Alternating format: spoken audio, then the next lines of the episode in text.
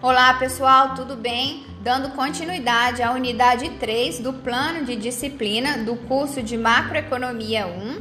Hoje nós vamos fazer a análise do segundo modelo, que é também um modelo simples de uma economia fechada, mas com a presença do governo.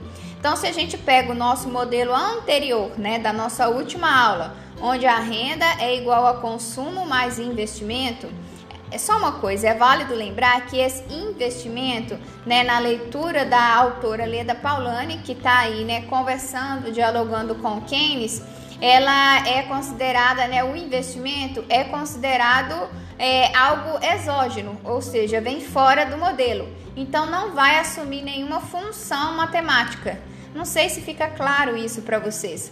Suponhamos assim, né, se tem um exemplo onde o investimento vale 100, o investimento é 100, ok? Não tem uma função para ele, como nós vimos que tinha na função consumo, né? Que não é só colocar o C, ok? Ele tem aí né, uma função específica. E justamente na função consumo, a gente vai chamar a atenção, de novo, pra, para essa aula de uma economia fechada, mas com governo.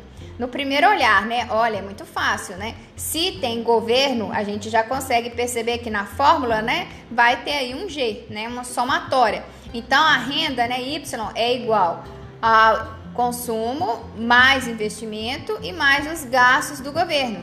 Só que aí vocês podem observar no livro que a lei da Poloni chama atenção para uma nova função do consumo, que agora vai depender da renda disponível, ou seja, que é a renda descontada dos tributos menos, né, os tributos e acrescida, soma-se as transferências.